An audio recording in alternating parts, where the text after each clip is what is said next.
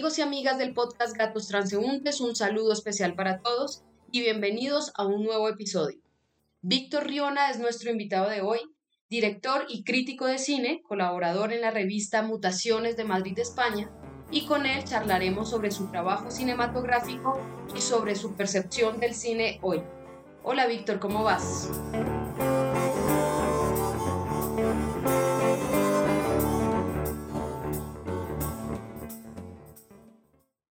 Muchísimas gracias por primero por la invitación. Eh, estoy la verdad bastante emocionado de, poder charlar aquí con, con, ustedes y tener este, este rato de cine. Y nada, trabajando, intentando sacar proyectos adelante y, y nada, y eso, eh, luchando por, por seguir haciendo cine.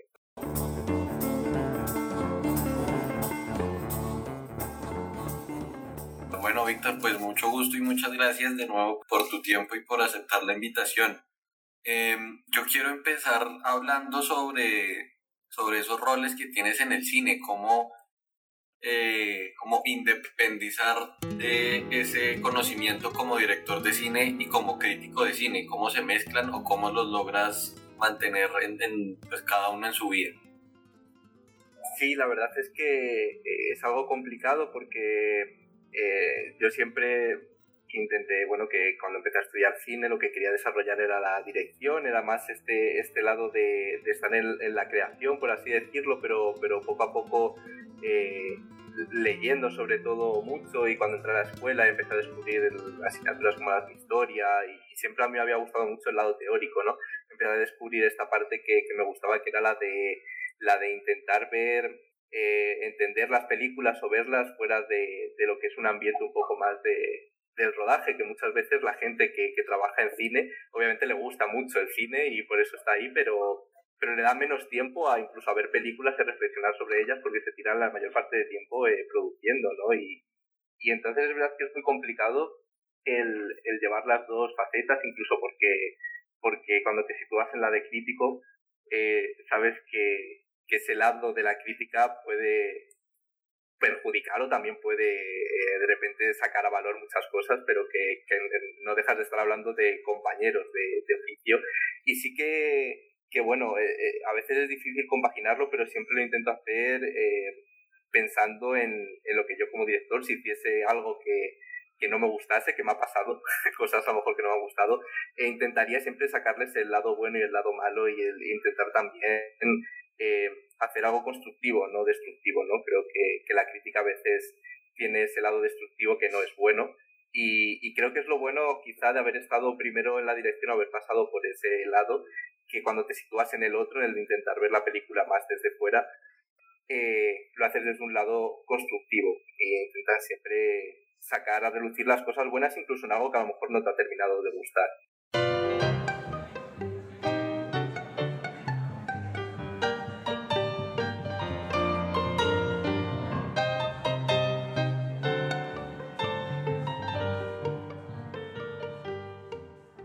Gusta mucho el cine argentino y he visto que, que en muchas ocasiones suelen como aliarse o asociarse con el cine español.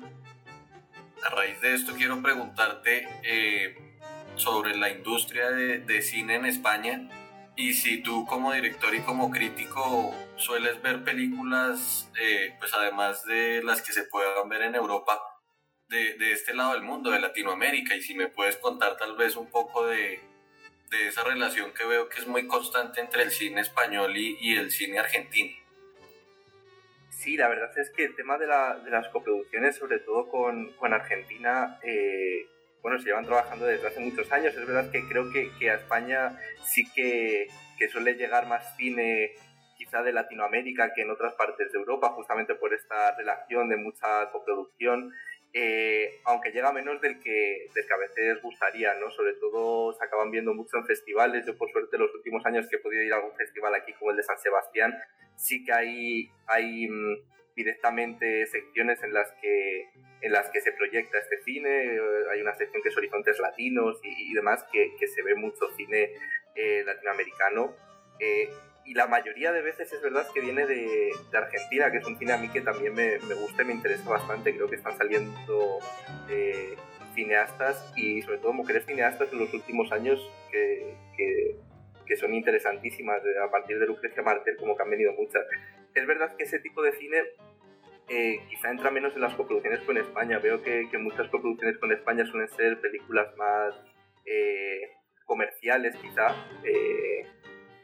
pues bueno, lo que ha podido ser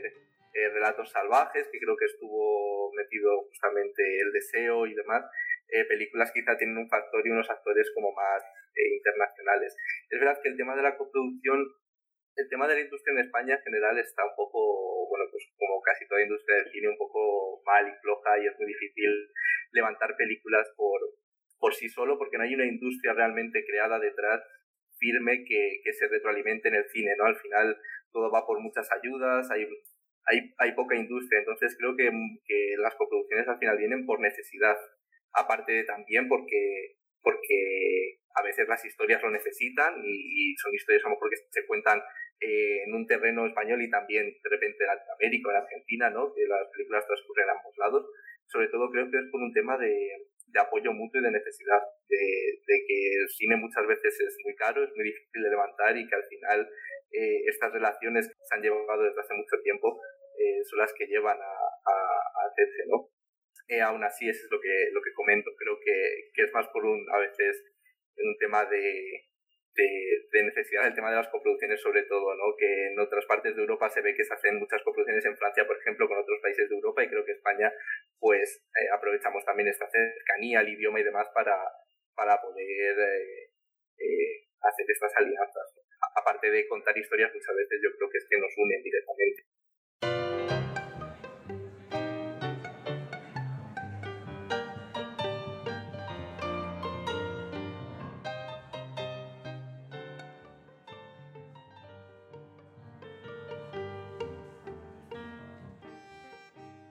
¿Cómo ves las temáticas, las temáticas en general que se han abordado desde España eh, y desde esta industria cinematográfica, no?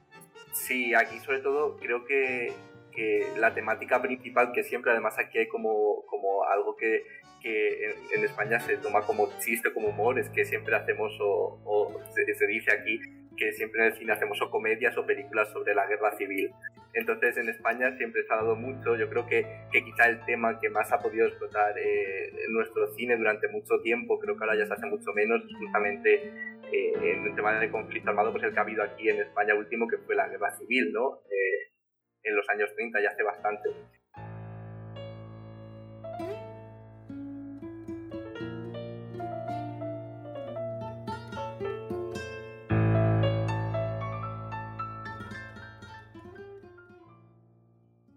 ¿Cómo viviste la, pandemia en cuanto al cine? ¿Cómo fue, ¿Cómo fue esa experiencia para ti que estás tan directamente ligado con, con el cine? Bueno, creo que, que, la pandemia sin duda ha, ha, acelerado, ha venido a acelerar algo que, que se, que, que, en algún momento tenía que pasar, ¿no? que es este cambio en el paradigma del cine y sobre todo de la exhibición del cine. Creo que realmente eso es donde, donde más ha cambiado, ¿no? Eh, o donde más va a cambiar el cine. Aquí en España también ya se abrieron las salas, abrieron eh, en cuanto se salió de, del confinamiento que hubo aquí, que más o menos fue desde marzo de 2020 a, a junio, y a partir de ahí se volvieron a abrir las salas y se han mantenido casi abiertas, en, al menos en Madrid, donde yo vivo, se han mantenido abiertas todo este tiempo. El problema es que muchas han tenido que ir cerrando o han cerrado por, pues, a causa de, de que la gente, yo creo que que, bueno, pues eso se ha refugiado en las plataformas directamente y es difícil ya sacar de ahí, ¿no? Como que creo que, que, el, que la forma de ver cine ha cambiado. En cuanto a la forma de, de hacerse cine, en cambio, creo que, que, la pandemia de algún modo también ha venido a, a traer nuevas formas de, de, poder trabajar el cine, que es algo muy interesante. Creo que, que durante la pandemia hubo un boom al final de, de, de utilizar lo que teníamos más a mano eh, para hacer cine. Yo mismo no, no, no, llegué a hacer, por así decirlo, durante el confinamiento nada, ninguna pieza ni ningún corto sobre, sobre ese tema, sobre el confinamiento, pero sí que trabajé eh, con material que ya tenía rodado de antes y lo trabajé desde mi casa, desde el confinamiento, para intentar crear nuevas cosas, ¿no? nuevas formas. Entonces, de verdad que ha venido mucho cine ahora, eh, pues bueno, que estoy pensando en películas de España, cortometrajes que han aparecido yo creo que había un cortometraje llamado La película de algoritmo o algo así, que justamente pues eh, es todo el rato una pantalla de, de Zoom sobre una clase virtual eh, y el enamoramiento entre un, dos personas a través de una clase virtual que están dando, ¿no? Entonces creo que esas formas de lenguaje pues son algo que también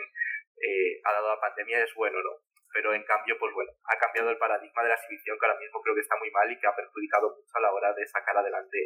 muchas producciones. Cada vez es más difícil, hay que acudir más a, a las plataformas como Netflix para, para sacar proyectos adelante, ¿no? Lo, con lo que eso perjudica a lo mejor a una exhibición clásica como conocemos de la experiencia colectiva en, las salas. Sí, yo creo que eso sí ha afectado mucho a España, a Colombia y a todo el mundo porque siempre van a haber personas cinéfilas, directores, críticos, eh, guionistas que les interesa ir a cine, ¿sí? Y tener esa experiencia de, de teatro pues para nosotros o para los que estamos tan cerca al cine, pues es una experiencia que se nos privó, yo creo que una experiencia muy frustrante, muy agobiante. Y ha, ha cambiado, además eso, al final sigue yendo gente al cine, pero es muy minoritario. Justamente yo vengo ahora de, antes de esta charla vengo del cine, vengo de una película y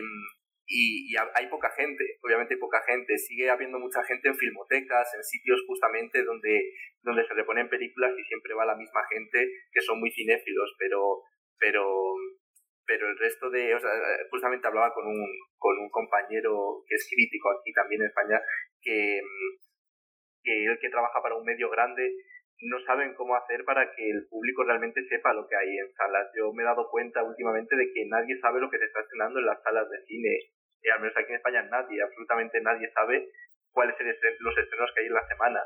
Y, y eso es algo que, que es muy preocupante porque al final saben lo que a lo mejor se estrena en Netflix o que se estrena la última serie más vista, pero no saben lo que hay en las salas de, de cine y a veces estrenan cosas muy interesantes de directores que tienen una larga trayectoria y que llegan a cines y lo veo en un momento realmente eh, complicado y que, que, no sé hacia dónde puede ir, ¿no? Eh, no sé si se creía a lo mejor que los festivales de cine podrían levantar de nuevo esa expectación, pero ya llevamos unos cuantos festivales de cine como Venecia, ya se hizo San Sebastián el año pasado, bueno, pues ha hecho Cannes, demás, y como que eso no consigue levantar el vuelo. Eh, no sé realmente cuál va a tener que ser el cambio para que, para que el cine se mantenga como, como lo conocíamos al menos en salas, ¿no? esa experiencia que sin duda para mí es esencial y creo que, que justamente habla de sensibilidades, y, pero, pero creo que es esencial para la experiencia colectiva, ya sea para entendernos todos ¿no? como, como sociedad, el ver algo junto, a, junto al resto de, de, personas y no solo en casa en un ordenador pequeñito y, y luego no tener con quién comentarlo. Me permiten hacer una pregunta antes de empezar ya con las películas de Víctor. El capítulo pasado hablamos con una directora y, guionista colombiana que se llama Livia Estela Gómez. Ella sacó una película durante la pandemia y la estrenó por YouTube. Y es justamente este fenómeno eh, que, que mencionas tú. La película se llama Un tal Alonso Quijano. En el mundo digital pues es mucho más sencillo lograr un alcance mayor de, de público pero, pero para ahondar un poquito más en este tema, yo quisiera preguntarte cuáles son los efectos más allá eh, en términos económicos eh, como culturales, incluso, no sé, tal vez de esa magia eh, con el cine, de que la gente esté decidiendo pues quedarse mejor en su casa y hacer una maratón de seis horas en Netflix, en Amazon, en la cantidad de plataformas que hay ahora y que no decida justamente ir, ir a una sala de cine. No sé, no sé cuál, cuál es tu, tu opinión frente a ese cambio como de paradigma, si se quiere, o de comportamiento frente, frente al cine y, la relación que tenemos con él. Bueno, realmente creo que en el fondo creo que es un cambio lógico, o sea que tampoco creo que, que, que pueda criticar eh, este cambio, aunque yo obviamente me posicione a favor de lo que a mí personalmente me gusta que es el ir a una sala de cine y el disfrutar allí de la película, pero sé que eso al final no deja de ser una perspectiva em, quizá personal y de mi idea de cómo surge el cine y de lo que creo que debe ser la experiencia colectiva, pero entiendo que, que los tiempos cambian y que estamos ahora mismo en una sociedad, además, pues mira, estamos hablando nosotros aquí a miles de kilómetros de distancia y, y estamos hablando en momento porque podemos gracias a esto, ¿no? Entonces yo entiendo que, que sobre todo las nuevas generaciones y las generaciones que no son tan nuevas, pero que están acostumbrados a vivir con, con, con esta facilidad de, tener acceso a todo, eh, en el fondo nos, pues, pues bueno, se, se acomode, por así decirlo, y, quizá incluso yo lo que sí que siento es que la sociedad quizá va cada vez más hacia, eh, no algo individual, bueno, sí algo individual, no, no, no voy a decir individualismo, pero, pero sí que a, vivir más en, la individualidad de uno mismo, porque, porque bueno, eso nos lleva al final el, el tirarnos horas solos con el móvil, horas solos en, en una habitación ordenada. Entonces sí que entiendo que el cine al final también se esté convirtiendo en eso, ¿no? Como todo cambio social, pues se está convirtiendo en, un, en algo de visionado eh, casi propio y en soledad. Y, bueno, a mí no me gusta en el sentido de que, de que sí que creo que se sigue hablando y la gente ve su serie favorita y la comenta, pero creo que, que justamente este consumo lo que nos lleva también es a un consumo excesivamente... Eh,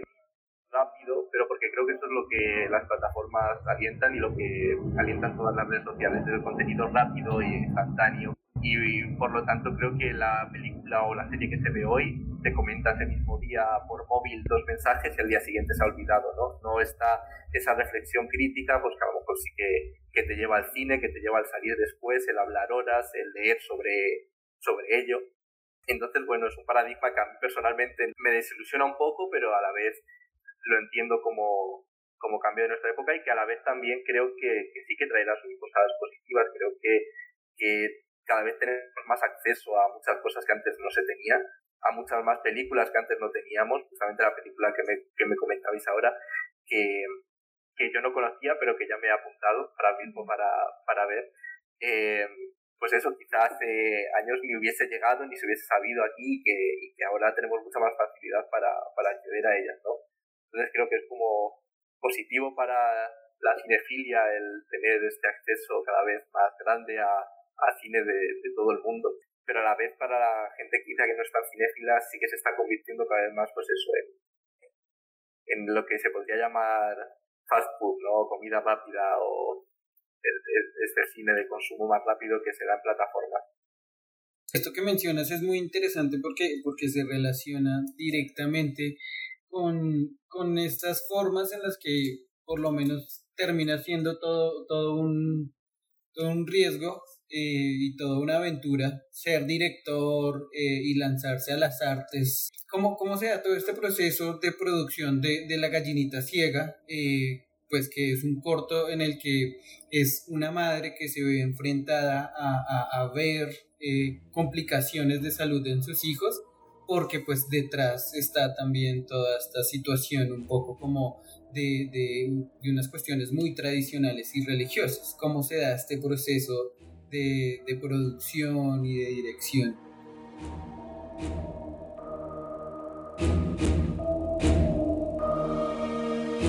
Sí, bueno, pues nada, lo primero agradecer que,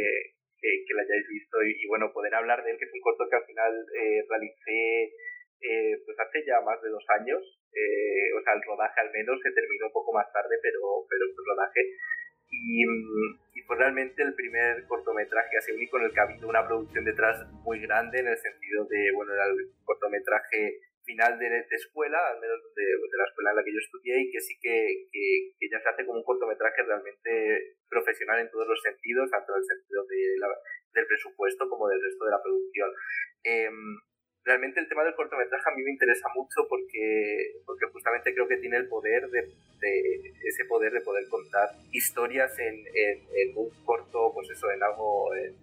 un tiempo muy corto y, y, y, aún así condensar mucho, eh, incluso a veces más que una película. También creo que eso es bueno si se hace bien y, malo si no logras eh, pues hacer que todo cuestione, ¿no? Yo en concreto en La gallinita ciega creo que que hay bastantes cosas que sí que funcionan y yo con las que estoy bastante contento, pero también creo que, como dices, es un corto muy corto, dura apenas eh, 12 minutos y quizá la historia eh, seguramente necesitaba más, más tiempo para contarse. Eh, o al menos hay cosas que se cuentan más por encima, ¿no? Creo que es lo que pueden tener los cortos. Pero este proceso al final de, de producción eh, eh, de los cortometrajes empieza por intentar encontrar eh, la idea clave que, que, pueda contarse de esos 15 minutos y, y, y, todo el trabajo que hay detrás al final se hace como una película pero a, a, a lo pequeño, ¿no? O sea, en verde un mes de rodaje, son cinco días, pero todo el proceso realmente funciona igual, desde la escritura del guion hasta la concepción de todo el... Eh, eh, la planificación, la dirección de fotografía, el realmente saber por dónde irlo. Y, mm, y en este caso, pues, pues, justo hablando de la, de la gallinita ciega, fue un proceso, eh, sobre todo creo que lo costoso fue el, el, el guion, eh, por este sentido que comentaba, ¿no? Eh, yo personalmente creo que me hubiese gustado que se dijesen menos cosas a veces verbalmente de las que se dicen, pero porque también en, el, en ese corto periodo pues no tienes el tiempo a lo mejor para, para poder contarlo de, de otra manera. Entonces creo que es un ejercicio muy interesante para la gente que vaya a querer hacer largometrajes, ¿no? Que es decir, eh, encuentra el modo de, de, explicar todo lo que quieres eh, sabiendo que no tienes más que, que, este tiempo limitado, ¿no? Creo que es más complicado y que también te hace exprimir más el, el cerebro a la hora de pensar cómo narrar eh, a cuando quizá tienes tienes horas para, para hacerlo, ¿no? En donde puedes desarrollar más los personajes. Aquí tienes que ir a algo muy concreto y por lo tanto creo que, que es muy interesante narrativamente para, para un cineasta, para un creador, el poder trabajar con este formato. Los personajes que, que, que expones y que se muestran allí los desarrolla de una manera muy, muy particular, muy interesante, porque, claro, en pocas palabras, realmente, pues yo, para mi gusto, realmente creo que, que, que, está en lo justo, porque hay dos momentos en el que el corto, por lo menos la forma en que inicia el corto, tapándole, vendándole los ojos a la mamá, pareciera como si fuera como, como si estuviera enunciando eh, como esto que va a pasar más adelante. Se evidencia es, en este personaje como una cierta venda que hay eh, en este, en este en el transcurso de esta historia. Es precisamente por esto, creo que pues mi pregunta puntual sería, es precisamente por esto la gallinita ciega, de pronto el nombre de, de pronto e, este juego termina siendo eh, que alguien más está jugando contigo de pronto. Sí, sí, sí, no, totalmente, y realmente es así. Eh, al final el, el, título de la gallinita ciega se coge por este juego que juegan al principio, pero el, el situar este juego al principio, aparte de ser un, un juego clásico que, que, sitúa a esta familia como en un, al final, bueno, pues en el corto se ve que es la actualidad, pero sí que, que realmente se sitúa en, en, en, un espacio en el que esta familia vive como en fuera de tiempo, ¿no? Y aparte de que este juego no deja de ser un juego popular de toda la vida y, y situarlo ahí como en algo familiar, está escogido y está escogido como escena primera del cortometraje justamente para evidenciar que esta madre, esta protagonista, eh, tiene una venda en los ojos que va a ir eh, quitándose a lo largo del, del, cortometraje, ¿no? Que está jugando con ella una serie de, de, de personas o de comunidad en este caso y, y, por eso empieza con los ojos vendados, ¿no? Esta es una persona que, que no deja de tener los ojos vendados y que, que justamente en la escena inicial, eh, cuando corta para, para títulos ella está a punto de quitársela, ¿no? Pero no vemos cómo se la quita. Eh, esa, ese proceso de quitársela lo vemos a, lo largo del cortometraje hasta que, hasta que al final toma una decisión que es la de, la de romper con las creencias que ella misma también tenía y que, que defendía, por así decirlo, pero que ve que, que, que no son las adecuadas o que al menos están destruyendo lo que, lo que en el fondo más quiere, que a sus hijos, ¿no? Por eso al final el cortometraje también habla sobre la fe, sobre otro tipo de fe, no hay fe en una religión, no, no es como más una fe en, por así decirlo, en la naturaleza, donde desarrollamos un poco esta trama, sobre todo entroncándolo con la fe, que a mí es algo que me que, personalmente me, me, atrae mucho y que me ha traído siempre en el cine y en cineastas que han hablado sobre ello, eh, porque creo que siempre ahí hay, hay un debate interno muy interesante. Entonces, justamente, si hay, el tema de la gallinita ciega y empezar con este juego, pues eh, es justamente por eso. Es, es tal vez intencional eh, de pronto este concepto de familia. Quisiera preguntarte por eso específicamente, porque me parece que hay, hay una, una especie de crítica implícita justamente a este modelo de familia muy asociado al tema religioso, pero también digamos que cada uno de los personajes parece que, que incluye sí, no sé, una visión, una problemática de, de, la sociedad actual. Entonces, por ejemplo, con Pilar hablábamos de que el papá podría ser un símbolo de, de tal vez de este modelo patriarcal, si se quiere. Entonces, mi pregunta va hacia ese lado, como si sí si era una intención plasmar una especie de concepto de familia de la sociedad contemporánea o, o, cómo surgió, digamos, la idea de, de pensar así cada personaje. Sí, realmente e, es verdad que, que el cortometraje tiene, tiene tras de sí una, bueno, pues un fondo de, de, denuncia en general muchas cosas, aunque no queríamos que tampoco fuese lo, no queríamos que el cortometraje fuese, por así decirlo, un, panfleto en ningún sentido, en el sentido de evidenciar mucho ningún tipo de crítica, porque tampoco era lo principal que queríamos, ¿no? Eh, ni mucho menos, por ejemplo, el hacer una crítica a temas de, religiones ni de fe, que es algo que además no, está ni, ni creo que sea criticable. En este caso se critica sí que un modelo que era el de estas el de estas sectas, por así decirlo, que parece como muy de, de, muy de película, ¿no? Cuando hablamos de sectas parece algo como muy de, de, del cine, pero existen en verdad, ¿no? Y en este caso, pues va más por ahí el terreno. Y también, obviamente, cuando se construyó la, esta, estas relaciones y sobre todo investigando mucho en el tema de las, de las sectas, eh, descubrimos que muchas veces el, el líder o la persona que está, eh, que lleva al resto por un camino o por una creencia, era una figura muy patriarcal y solía ser un hombre y solía ser alguien que, que, manejaba, ¿no? Entonces, obviamente, también sí que quisimos plasmar ese, eh, en, en, ese padre, ese modelo de, de, familia que, que, bueno, que necesita también un poco reflexionar sobre, sobre, en este caso, ese modelo que era el de el que has hablado, ¿no? el, modelo patriarcal, eh, él lo que dice es lo que se hace y acaba llevando a unos límites, en este caso, que, que, que afectan directamente a su hijo eso, todo el rato y detrás como lo que podría ser una, una denuncia social también de fondo, pero, pero no queríamos tampoco ponerlo como principal, ¿no? Simplemente queríamos que estuviese en detalles y en, en las actuaciones, por ejemplo, de, de los personajes y de los actores. Eh, y que obviamente entronca un poco lo que al final es la película y, lo que, de lo que habla el cortometraje, pero, como concretar, eh, sobre todo en el tema me refiero de las religiones, no tanto en el otro, que sí que, directamente se critica a este personaje masculino eh, y su actitud, pero no tanto en el tema de, de, lo que podría ser lo religioso, ¿no? Siempre quisimos apartarlo mucho de, de lo que podría ser, pues eso, las religiones más cristiana, católica, porque en algún momento sí que en el guion creímos que podía entenderse por, por ahí y, y finalmente por eso quitamos cualquier tipo de simbología eh, al final el único símbolo que hay es una especie de, de líder de secta que va en un momento a hacer un ritual y, y con él no tiene ningún símbolo más. Pero bueno, lo, en el tema patriarcal y del personaje del padre totalmente está introducido y sobre todo por eso, por haber investigado mucho cómo, cómo funcionan este tipo de, de sectas. Bueno, yo voy a intervenir ahí un, un momentico ya un, para un lado más teórico. ¿Cuál es esta experiencia de grabar, de rodar en el campo? esta historia en realidad al principio se iba, se iba a suceder en ciudad,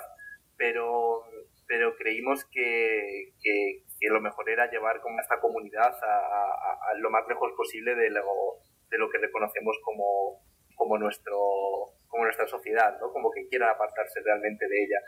Eh, entonces el ir a rodar eh, a la naturaleza es, es algo que realmente es, es, justamente muy interesante porque el rodar en este cortometraje en concreto me apetecía rodar y bueno, no es que me apeteciese, sino que creo que la historia se tenía que rodar con, con muchos planos eh, a veces generales, que, que, eran generales por, por plasmar justamente a esta mujer perdida dentro de la comunidad, es decir, ella no deja de ser una figura pequeña, por así decirlo, dentro de, de todo y que justamente la hacen pequeña a esta gente. Pero en cambio, mi experiencia a la hora de rodar esta, esta vez en la naturaleza, que es casi la única que he tenido, eh, es diferente porque, aun siendo planos generales, son planos que no tienen salida, por así decir. Casi siempre están rodados de una manera que, que, que no dan esa sensación de libertad, por así decirlo. Eh, estoy ahora intentando pensar en los planos que justamente rodamos en, en campo abierto y, y ninguno tiene una fuga que realmente nos lleve a un camino de, de que tenga salida este personaje, ¿no? Y era lo más interesante y lo que a mí más me gustó en este caso de rodar en, en, la naturaleza, que es como un espacio en el que de repente tienes todo abierto, obviamente te puede llevar a eso y en cambio te decidió eh, ese espacio abierto intentar pues cerrarles todos los caminos, ¿no? Y al final lo único que vemos de ese tren al final es lo único que parece que va a tener continuidad y que va a llegar a algún sitio, pero tampoco sabemos dónde, ¿no? Entonces fue una, una experiencia extraña porque la ciudad obviamente te, te lleva más a hablar de este encierro, pero de repente nosotros llegamos al campo y también decidimos seguir hablando del encierro, ¿no? Porque creo que el personaje lo tiene. Al final, pues los planos de fuera, o hay una pared de una casa detrás, o, hay un, una pared que es un tren, o nunca se ve un fondo, entonces realmente pues eso, eh, la pregunta la verdad que, que me parece muy interesante porque a mí también me, me lleva a eso, ¿no? El hablar de naturaleza, pero en, este caso concreto fue totalmente distinto el, al menos el trabajo de, de plasmación. Cuando yo veo que se graba en el campo y se graba en ciudad, que lo hemos hablado con Gus, encuentras todas esas tradiciones, tanto religiosas, culturales, que me parece muy apropiado que haya sido así porque está mostrando una tradición campesina. Por eso es que llama tanto la atención pues este cortometraje, ¿no? Pues que dice mucho en tan poco tiempo. Sí, es, además justamente creo que, al final lo acabamos llevando eso al, al, terreno del campo por eso, ¿no? Por hablar de la tradición, por hablar de, de, una sociedad que, que, bueno, de al menos una familia y una serie de personas que, que viven fuera de, de ese terreno. Eh, pero justamente nos preocupaba el que no queríamos dejar de presentarlos como pues eso, ¿no? Como, como que no dejan de pertenecer al mundo actual. Por eso al final, aunque durante toda la película estamos eh, tapando, bueno, no tapando, porque realmente ellos viven fuera de, de, toda actualidad, de toda tecnología, en ningún momento sale nada de, la actualidad, excepto al final. Lo único que sale actual, por así decirlo, es, eh, es ese tren del final, que de repente sí que los sitúa en, un, en, en una época actual, por el tipo de tren, por el tipo de todo, ¿no? Los sitúa de repente en,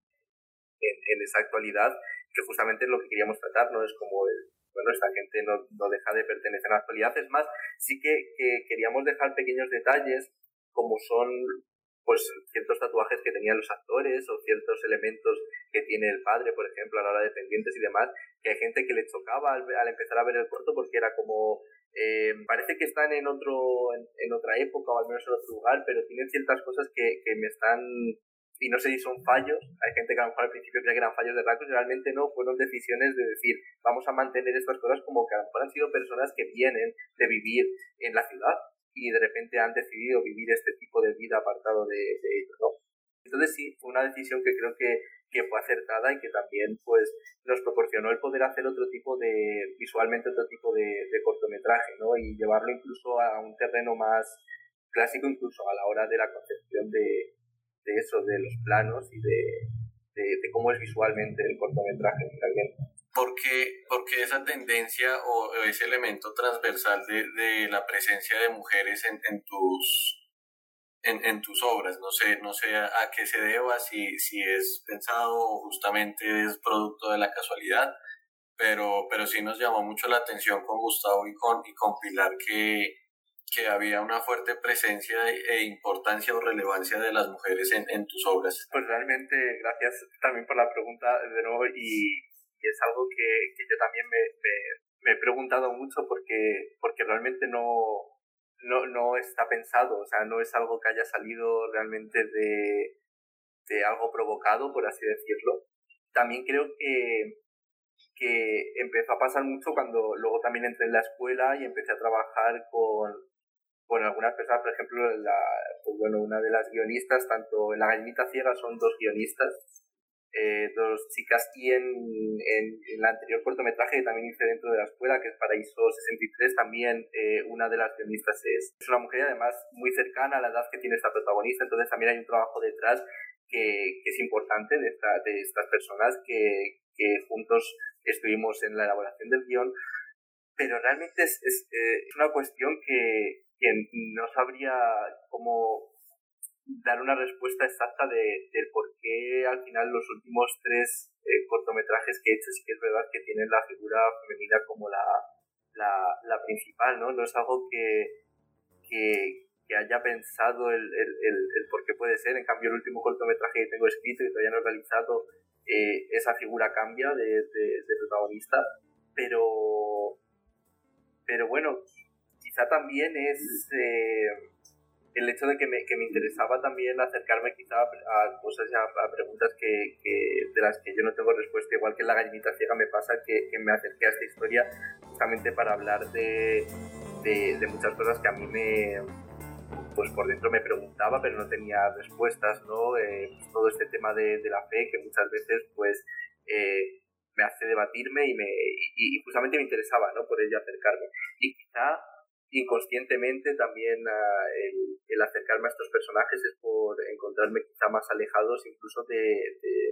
de lo que pueden sentir, porque encima son personajes en su mayoría, sobre todo en la gallinita ciega y París 73, que se alejan también de mi edad, pero que a la vez sí que entroncan con, con cuestiones y con preguntas que, que, me hago yo mismo y que me, me afectan a mí personalmente. ¿no?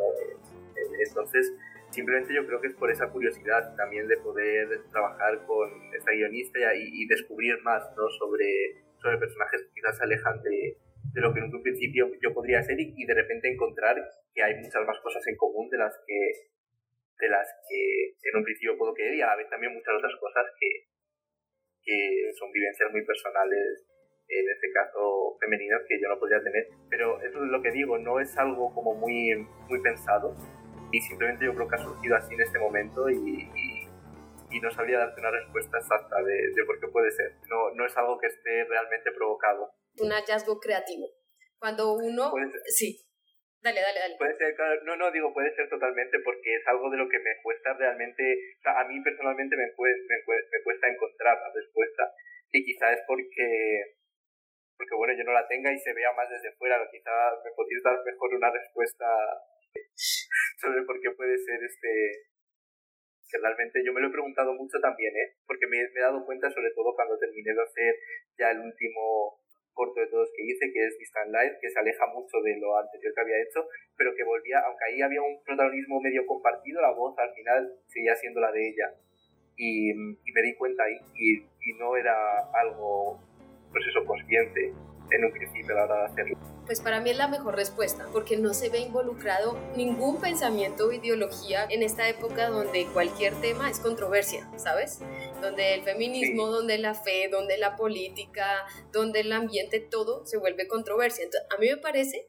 que cuando me dices, oye, ¿sabes que también me lo pregunto? Para mí es la mejor respuesta que tienes.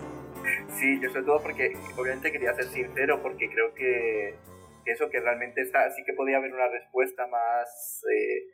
fácil o, o, ideológica incluso y, y, que puede que, no sé, si quedaría mejor o no, pero no es la real. Yo realmente no buscaba en ningún momento eh, plasmar nada con ello, igual que eso a, a, nivel ideológico creo que al final siempre hay, pues bueno, la ideología de uno, que creo que al final obviamente todos tenemos una o tenemos los pensamientos, algo se queda y algo plasma, pero pero a mí no me gusta justamente la, a, a nivel creativo eh, dejar que eso esté ahí, ni es lo que realmente, sobre todo porque no es lo que me interesa, creo que lo que me interesa más es eh, de lo que no tengo respuesta, no de lo que, bueno, de la respuesta propia que ya tenga yo sobre ciertas cosas que a lo mejor no son las correctas, cada uno tiene las suyas, eh, pero no es lo que me interesa, lo que me interesa justamente al hacer cosas es el, el encontrar, el encontrar otras. Entonces, pues en este caso quizás estoy encontrando eh, respuestas, pero son inconscientes, no lo estaba buscando.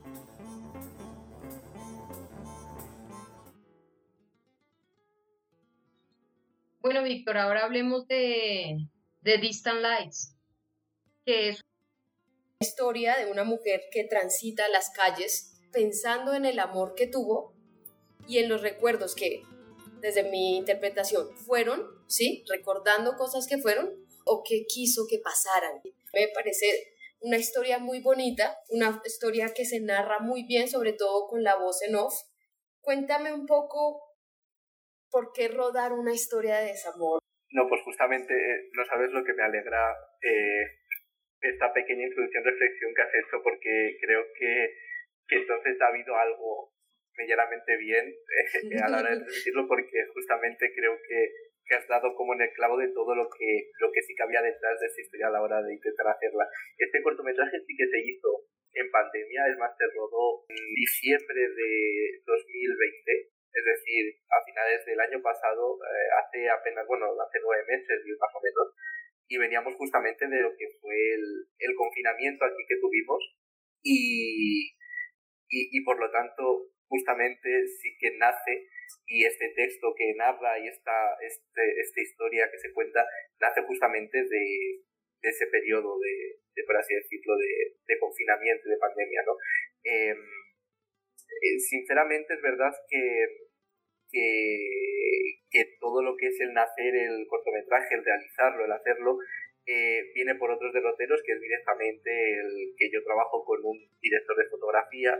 eh, que es mexicano, que es con el que he trabajado en todos mis cortometrajes, y él volvía ahora a México a quedarse ya a vivir allí, entonces queríamos realizar algo juntos. No estaba planteado como desde hacía tiempo, yo no es que tuviese pensado 100% hacer esta historia, pero de repente se nos cuadró todo para decir antes de irse hay que hacer algo, y entonces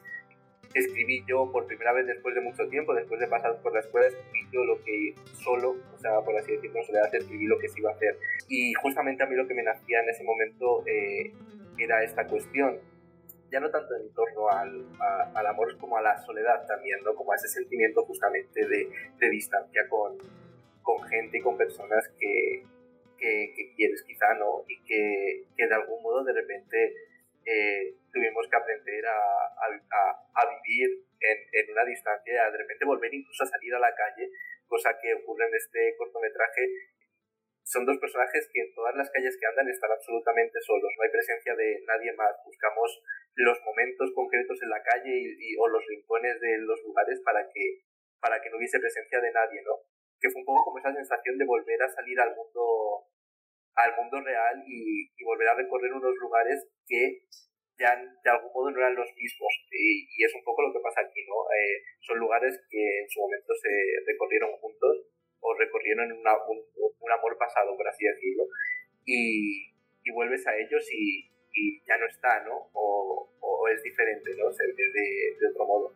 Eh, entonces realmente nace, nace un poco de ahí, nace incluso casi de experiencia propia, ¿no? De decir, una vez uno vuelve al mundo real y, y, y, vuelve a unos lugares en los que estuvo a lo mejor hace apenas un año.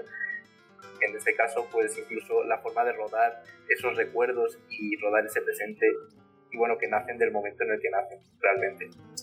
Cuando, cuando yo te llamé, te invité para, para hacer esta entrevista y eso, te preguntaba sobre tres pelis que tuvieras de referencia o que te gusten mucho y sí. en esta película, cuando yo veo To The Wonder, uno encuentra en, en, ya en cuestión de colores, fotografía,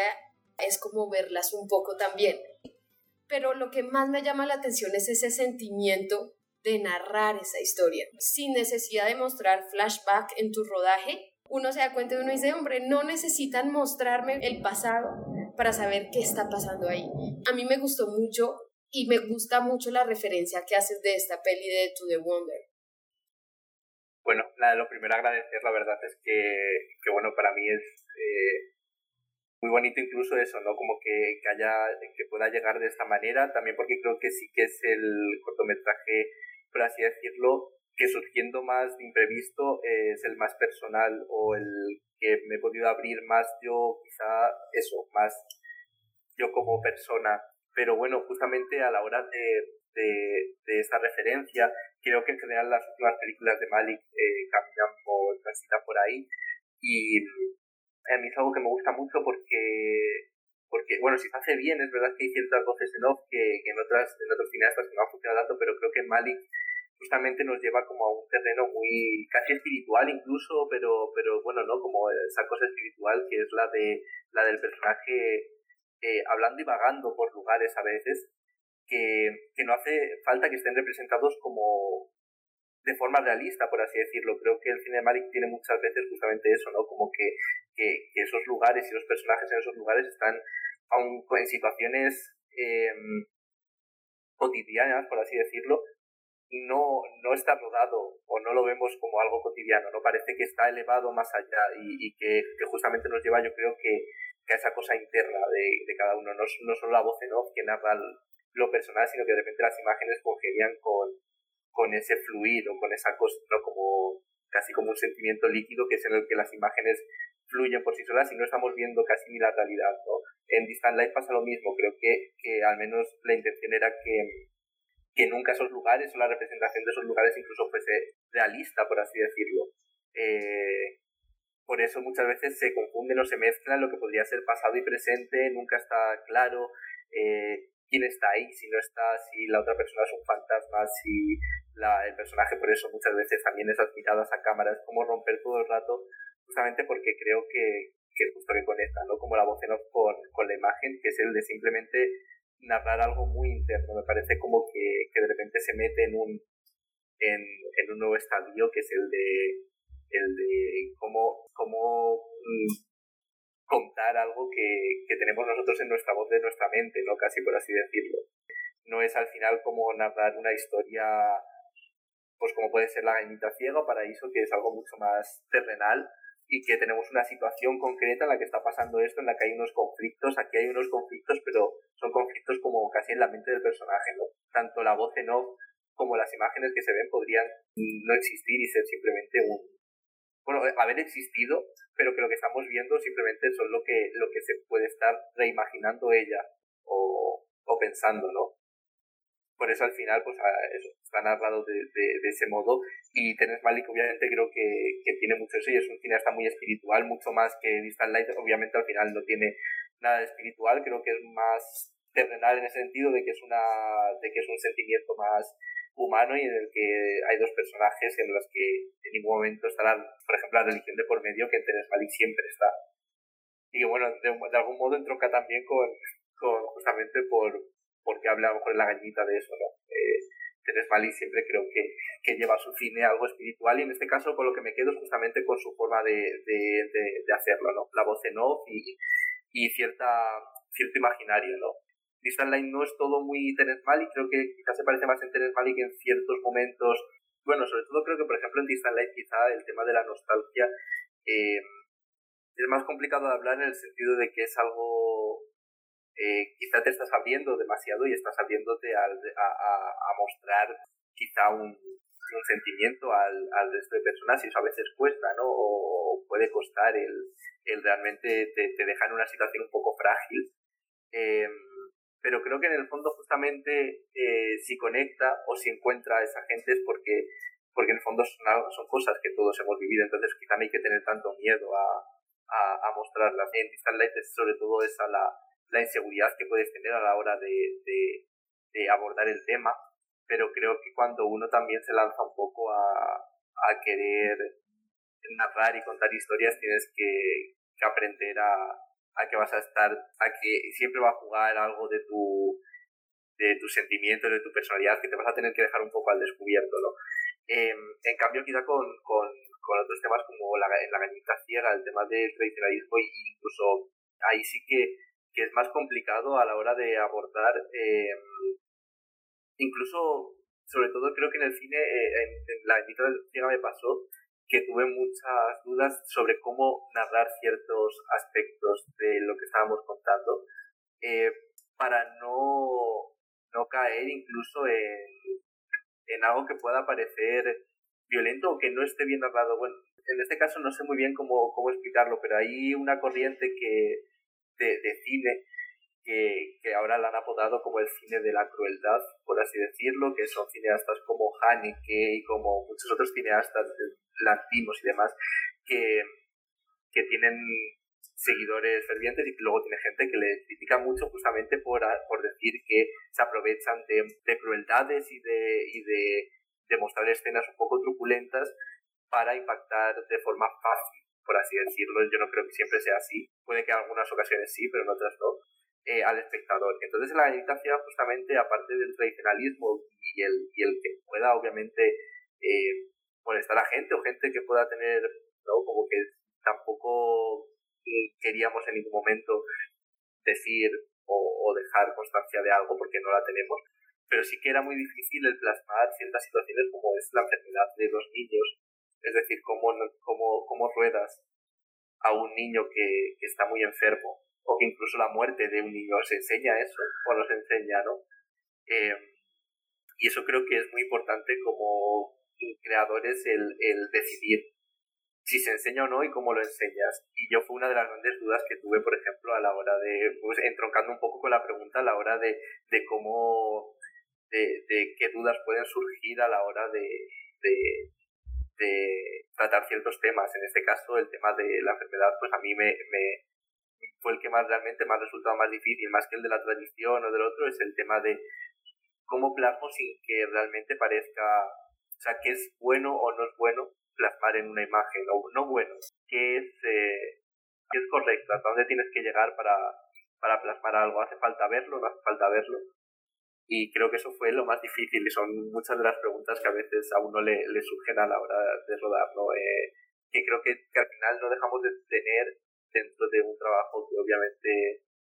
eh, no es tan determinante como otros, pero que sí que al final tienes un poder, por así decirlo, que es el de que tu visión pues está, está dejando patente algo en otra persona que lo vaya a ver y, y la forma de plasmarlo es muy importante. Sea, creo que es una responsabilidad grande el,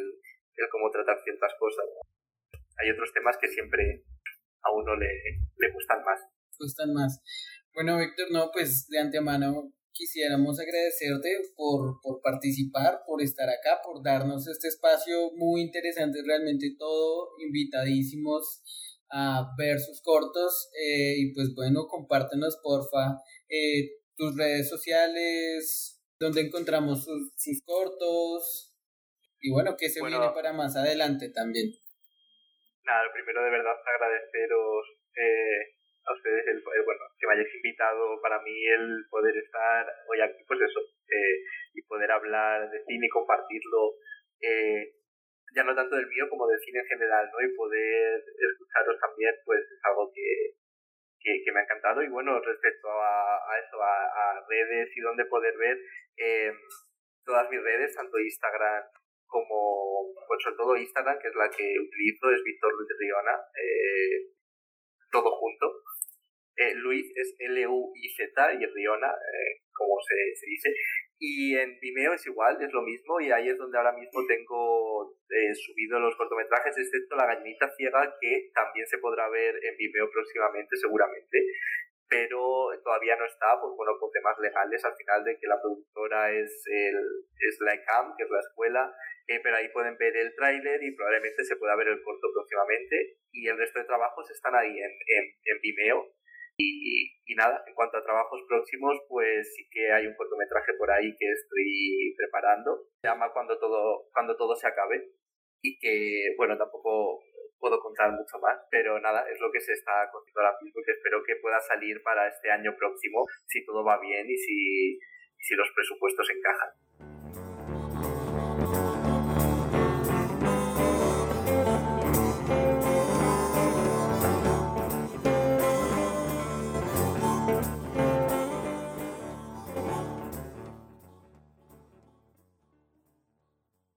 Bueno, mi gente, esto ha sido todo por hoy. Muchas gracias a los que nos acompañaron hasta aquí. Espero que les haya gustado. Y nada, nos vemos dentro de 15 días para una nueva conversación con un invitado internacional y para que sigamos hablando y aprendiendo sobre cine. Un abrazo.